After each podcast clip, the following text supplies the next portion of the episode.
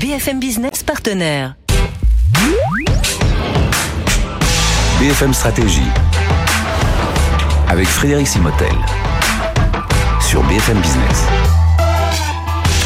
Bienvenue dans cette nouvelle session BFM Stratégie avec notre partenaire le BCG Boston Consulting Group et on va parler de recrutement, de ressources humaines. Quel défi pour les dirigeants, pour vous, dirigeants ou managers en 2023, mais aussi les candidats qui, euh, qui nous écoutent. Euh, c'est à l'occasion d'une étude qui a été publiée par le BCG et Cadre Emploi.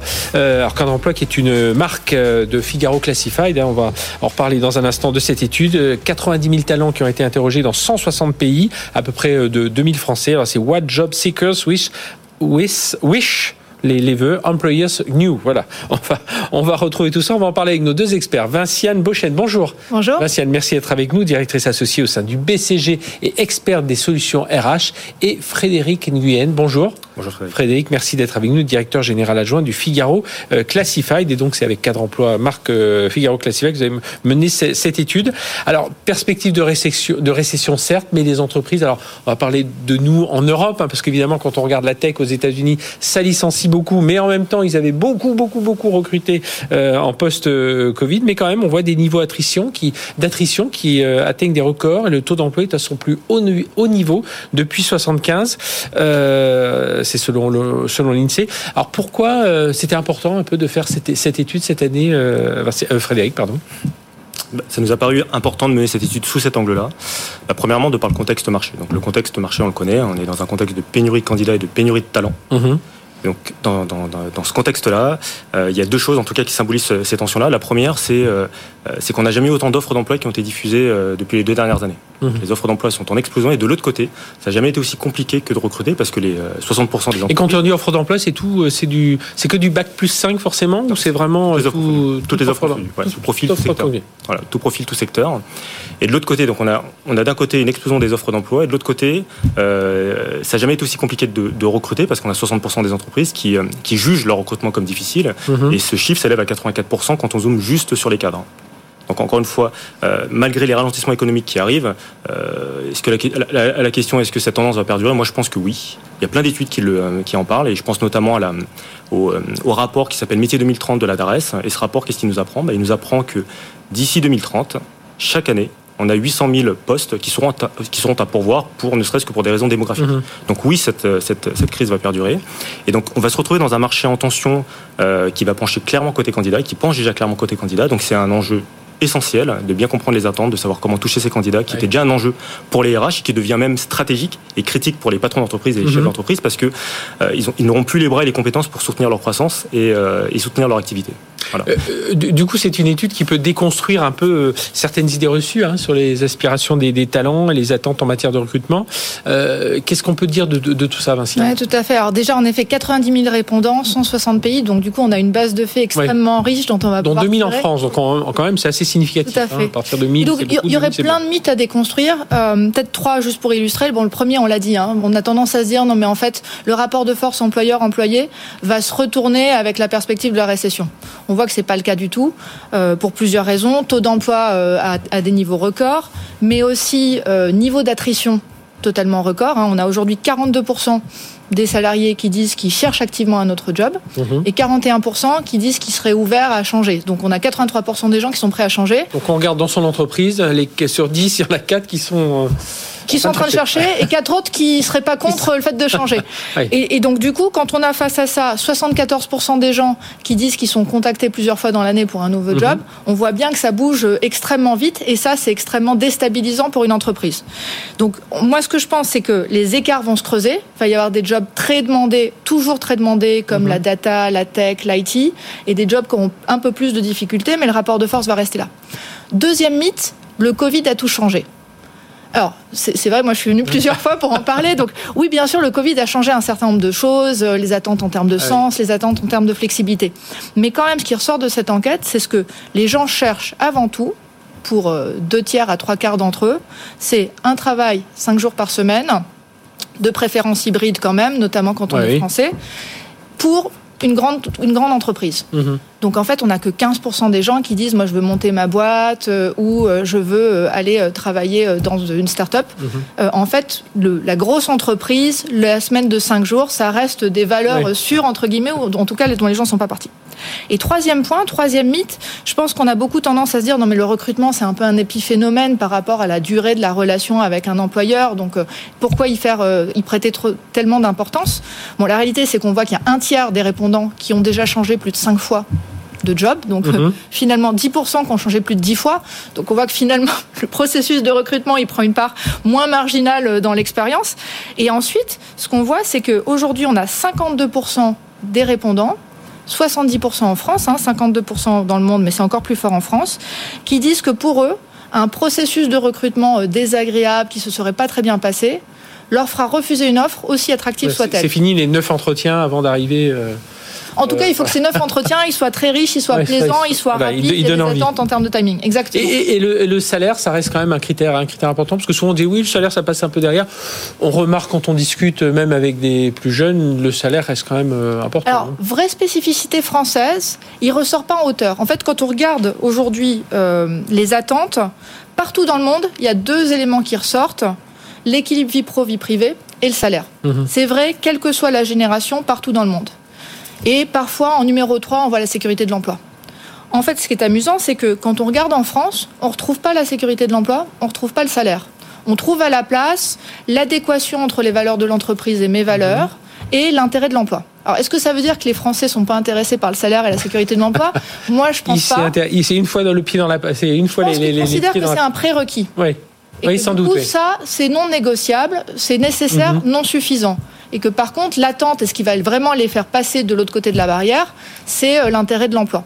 Alors justement, euh, Frédéric Nguyen de, du Figaro euh, Classified, est-ce qu'on se bon, on se démarque là sur ce point-là, mais est-ce qu'il y a d'autres points pour lesquels on se démarque, nous, Français, par rapport à d'autres? On le rappelle, hein, euh, c'est 190 000, 4, pardon, 90 000 talents dont, euh, qui ont été interrogés sur 160 pays et 2000 Français, donc c'est quand même assez significatif. Donc il y a des éléments vraiment des, significatifs qui nous démarquent, en tout cas de la tendance globale.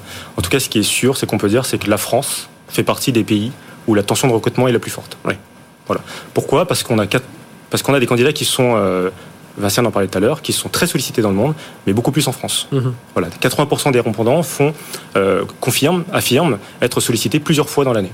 Voilà. Et donc c'est au-dessus de la moyenne. Et donc nos, nos, nos, candidats sont sollicités et ils sont aussi sollicitables parce qu'ils sont aussi 76% à répondre favorablement à ces opportunités et être à l'écoute du marché. Donc ça, c'est un, élément hyper intéressant. C'est aussi ce qu'on constate sur nos bases. Euh, dans nos bases, on a 2 millions de candidats et on voit très bien qu'on a des, des, actifs, des candidats actifs qui postulent et des candidats passifs. Et on voit très bien qu'il faut, euh, dès lors qu'ils sont sollicités, dès lors qu'ils sont stimulés, on a des taux de réactivité qui sont très intéressants. Donc voilà, donc vraiment, il faut aller les chercher, mhm. ces candidats. Ils sont passifs.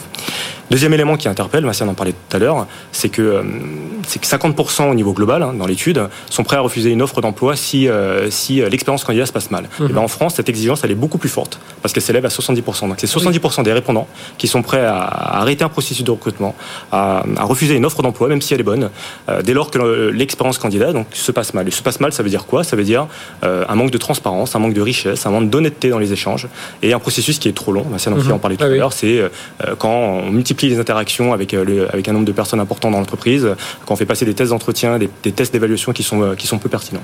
Et donc on voit finalement... Ce qui est une leçon pour l'entreprise, parce que souvent le temps de l'entreprise n'est pas le même temps que le candidat, on s'en rend pas compte, enfin, c'est pas évident ce que j'ai, mais on s'en rend pas compte dans l'entreprise parce que les semaines euh, se défilent les unes après les autres. Mais le candidat, alors surtout celui qui est en recherche, pas celui qui est en poste, mais celui qui est en recherche, euh, il se dit, ça fait trois semaines, euh, qu'est-ce qu'ils font, quoi la, réactivité est un vrai problème, et effectivement, mhm. ça, les entreprises doivent effectivement se caler, surtout dans un dans, un contexte qui penche clairement côté candidat. C'est hyper important pour les entreprises de s'adapter. Et, finalement, on voit que la phase d'entretien, elle est clé dans le dans le tout le processus de recrutement. Et donc donc hyper important vraiment de souligner le rôle que, vont avoir les, les, RH qui sont décisifs parce que ça va être les premières personnes, ça va être les premières mhm. interactions, les premiers contacts qui vont avoir les, les, candidats. Et si on doit traduire autrement ces fameux 70% de, de, candidats qui sont prêts à arrêter ce, ce processus de recrutement, en fait c'est 70% des candidats qui, sont, qui vont juger l'entreprise sur euh, ces premiers contacts. Donc très important de soigner en tout cas ces, euh, ces premières interactions euh, et de soigner l'expérience candidat autant que l'expérience collaborateur. Vite écarter l'offre d'emploi. Justement, qu'est-ce qui, qu'est-ce qui est important pour ces talents français là dans l'offre d'emploi? Sur quoi il faut insister? On le disait la spécificité des Français, c'est quand même cette recherche d'adéquation des valeurs et cette recherche d'intérêt de l'emploi. Et donc, ce que ça veut dire pour les recruteurs, partout dans le monde, mais particulièrement en France, c'est qu'il y a une vraie attention à porter à la proposition de valeur employeur et au mhm. discours qu'on porte. Pourquoi? Parce qu'en fait, il ne va pas suffire d'aligner, euh, bon ben voilà, vous pouvez faire du télétravail deux jours sur, deux jours sur cinq, et puis euh, voilà le niveau de salaire pour réussir à les conquérir. Et ce que ça veut dire pour moi, du point de vue de l'employeur, c'est tout d'abord euh, il faut être capable de beaucoup mieux anticiper les besoins futurs dont on va avoir besoin pour savoir exactement quel talent on veut recruter. Mhm. Parce que moi, ma conviction, c'est que il faut, pour réussir demain, euh, être capable de surinvestir sur les talents qu'on a en interne. Quel talent ou quelle qualité pour les talents? Parce que c'est souvent ça la. la... Quelle compétence Oui, quelle compétence, oui. Euh, tout à fait. Et donc, ça, ça veut dire avoir une vraie réflexion stratégique en amont sur quelles sont les compétences dont j'ai besoin demain pour répondre à mes besoins business. Pas les mhm. rôles. Tout le monde aujourd'hui réfléchit encore en rôle, il faut plutôt réfléchir en compétences. Et se dire, par rapport à ces compétences, qu'est-ce que je suis capable de remplir comment est-ce que je suis capable de combler le besoin avec mes talents internes? Parce que ces talents internes, moi, ma conviction, c'est que les compagnies qui vont réussir à gagner dans les années qui viennent, ce sont celles qui vont surinvestir sur leurs talents internes. Mhm. Pourquoi? Déjà parce qu'on l'a vu, le recrutement, c'est très compliqué et on a tendance à sous-estimer totalement le coût de l'attrition pour une entreprise. En fait, si vous réussissez à investir dans vos talents internes, à autant que possible les former pour répondre aux besoins de demain, vous avez en fait un effet gagnant qui est, ça donne une bonne image de vous en tant qu'employeur parce que vous développez vos talents, vous réussissez à réduire la rétention et vous réussissez enfin à vous focaliser sur quelques talents extrêmement stratégiques que vous allez recruter en externe. Mhm. Et ça, ça vous permet d'avoir un discours employeur et un process de recrutement qui est extrêmement adapté au type de talent que vous cherchez. Oui, et puis quand, quand on entend en plus le bien-être dans l'entreprise, la quête de sens, voilà, si on se sent mieux accompagné en cours de, formation, voilà, on peut, on a l'impression d'avoir une carrière un peu plus riche et puis on a envie de rester, puis on se sent mieux. Enfin voilà, tout ce que ça peut entraîner fou. Est-ce ah que quelque part, je suis capable de délivrer cette promesse employeur Parce que c'est bien beau de réfléchir au discours, mais derrière, est-ce que je suis capable de remplir la promesse via l'expérience de mes collaborateurs au jour le jour? Donc les recommandations, euh, vos recommandations, Marciane, c'est anticiper, penser compétences plutôt crawl, essayer de surinvestir sur ses talents en interne pour s'assurer mhm. qu'on les retient et puis que du coup ils font la pub quelque part de l'entreprise et avoir une approche extrêmement ciblée en termes de recrutement pour être capable d'avoir un discours adapté et un process adapté. Frédéric, on a, certains exemples concrets de compliqué de généraliser avec, euh, avec un exemple euh, ou, un conseil parce que toutes les entreprises ont leurs spécificités et bien, bien évidemment elles ont leurs propres atouts. Euh, je dirais que si on prend les éléments de l'étude, l'étude elle nous montre qu'il y a vraiment deux deal breakers qui peuvent être vraiment deux causes qui peuvent être des deal breakers dans l'expérience dans de, de, de, recrutement. La première, bah, c'est un manque de transparence dans les échanges. Donc voilà, un premier conseil qui est déjà d'être transparent dans les échanges, d'être transparent sur les valeurs de l'entreprise, les, les, atouts. Et le deuxième, c'est le, le, processus candidat qui, bah, qui se passe mal. Et donc hyper important de, savoir comment attirer les candidats et surtout de savoir comment euh, les conserver dans le processus de recrutement. Et donc pour ça, on a vu que Vincent en parlait tout à l'heure, l'importance, en tout cas en France, pour les Français, d'avoir euh, une boîte, une, travailler dans une entreprise qui leur ressemble. Donc mhm. les Français veulent plus travailler dans une entreprise qui euh, pour y vivre, seulement pour vivre, mais seulement trouver, trouver une entreprise qui leur ressemble. Donc sur les sur les valeurs et partager les valeurs communes, voilà. Et donc en gros, vraiment investir pour l'entreprise dans leur politique RSE. Vous savez que la, politique ah RSE maintenant, c'est un, des points importants. C'est un cadre, c'est quelque chose qui est encadré légalement, et de plus le vivre plus comme une contrainte, comme une contrainte légale, mais vraiment de, s'en saisir pour en faire une opportunité euh, de, stratégie d'acquisition de talent. Voilà. Et eh bien voilà, c'est ce qu'il faudra retenir déjà. Mais si vous voulez en savoir plus, hein, l'étude What Job Seekers Wish Employers New. Euh, voilà, étude cadre emploi BCG. Euh, merci à Vinciane Bochen de BCG d'être venu parler de tout ça et Frédéric euh, Nguyen de Figaro Classify. Donc voilà, si vous voulez retrouver cette étude qui vous en apprend beaucoup en tant qu'employeur, en tant que manager, en tant que, que, RH, DRH ou appartenant au service RH, ben voilà, tout ce qu'il faut savoir un peu pour attirer et fidéliser ses talents. Merci de nous avoir suivis. À très bientôt pour une nouvelle session BFM Stratégie.